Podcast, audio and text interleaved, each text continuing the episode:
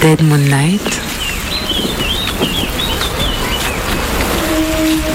Courage, on ouvre ses oreilles, tout ira mieux demain.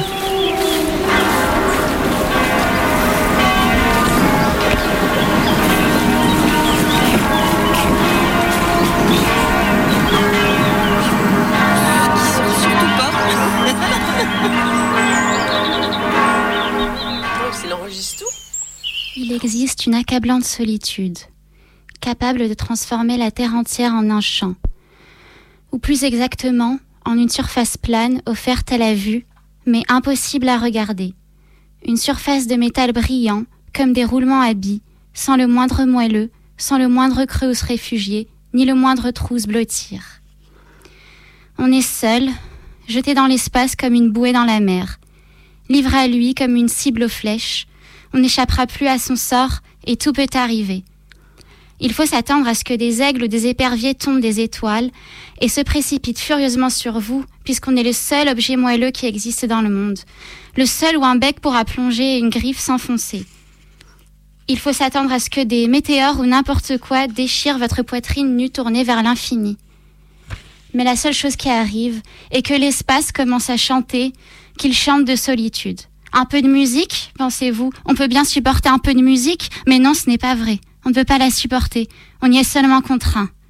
Car chaque fois que l'espace chante de solitude, on est transformé en une grande oreille aux écoutes, et pour arriver à la boucher et à ne plus entendre, il faudrait au moins un météore, un corps céleste qui sait, peut-être une étoile suffirait-elle? On croit qu'il sera toujours ainsi, que l'espace chantera de solitude et que soi-même, oreille sans défense, sur une surface impitoyablement nue, on restera à écouter un chant impitoyablement beau, que l'absence d'écho, de troubles atmosphériques et de douleurs d'oreille rend plus impitoyable encore. Mais d'une façon ou d'une autre, on doit avoir été délivré de cette solitude, ou tout simplement on s'est endormi.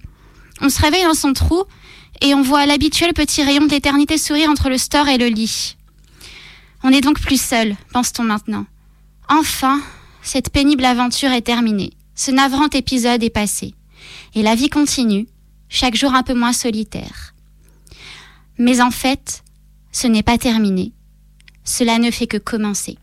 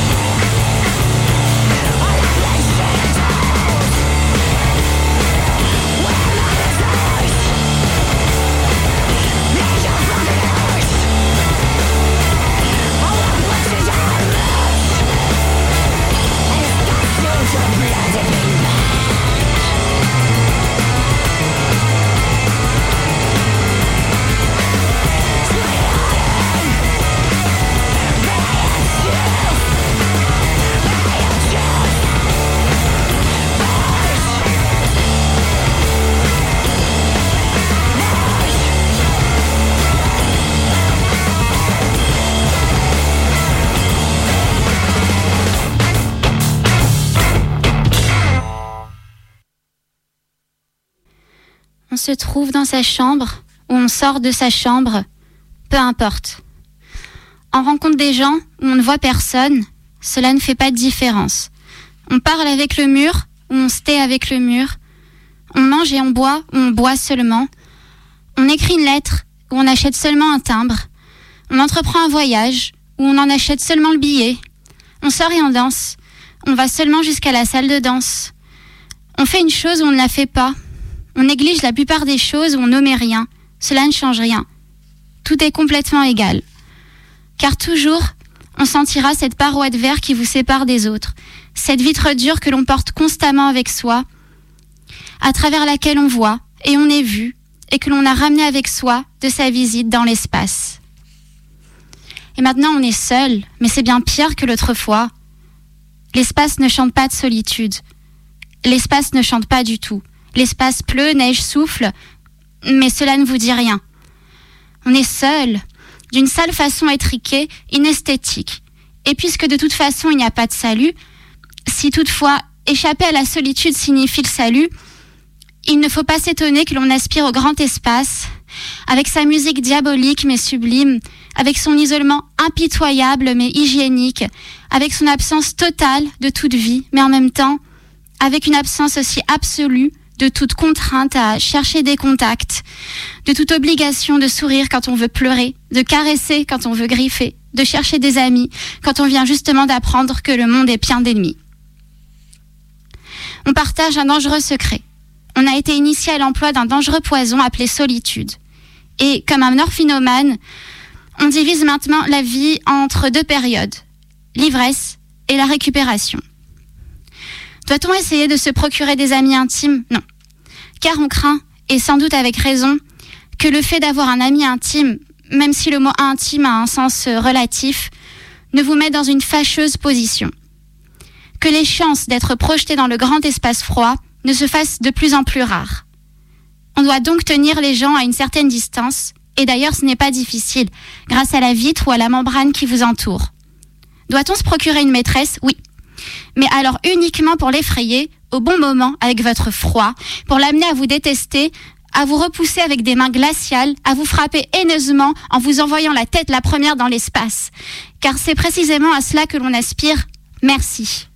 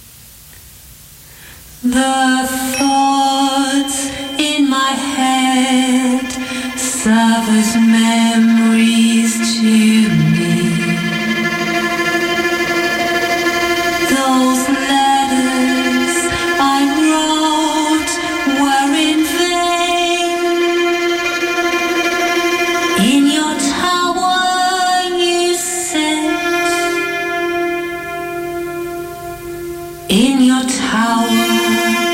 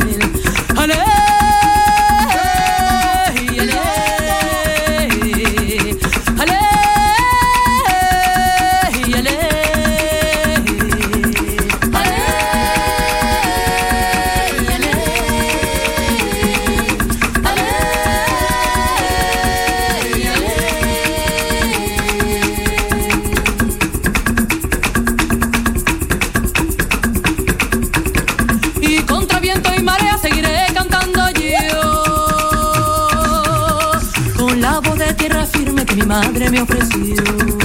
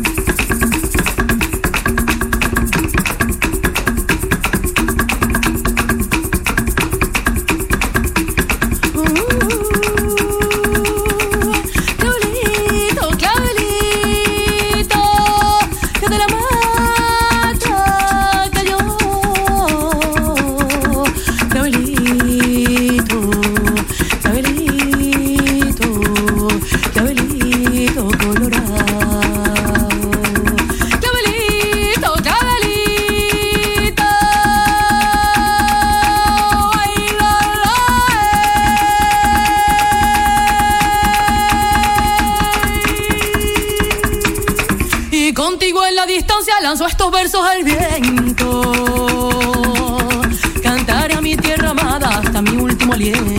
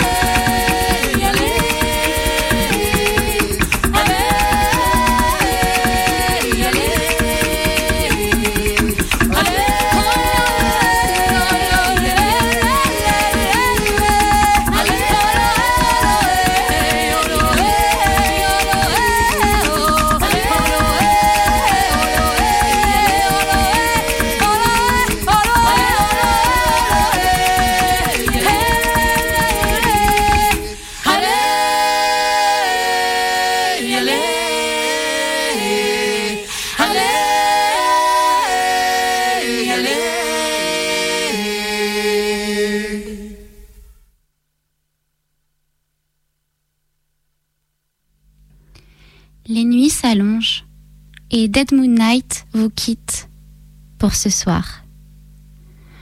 Blottissez-vous dans la fraîcheur automnale et retrouvez-nous sur Mixcloud slash DMN Radio Show. À bientôt.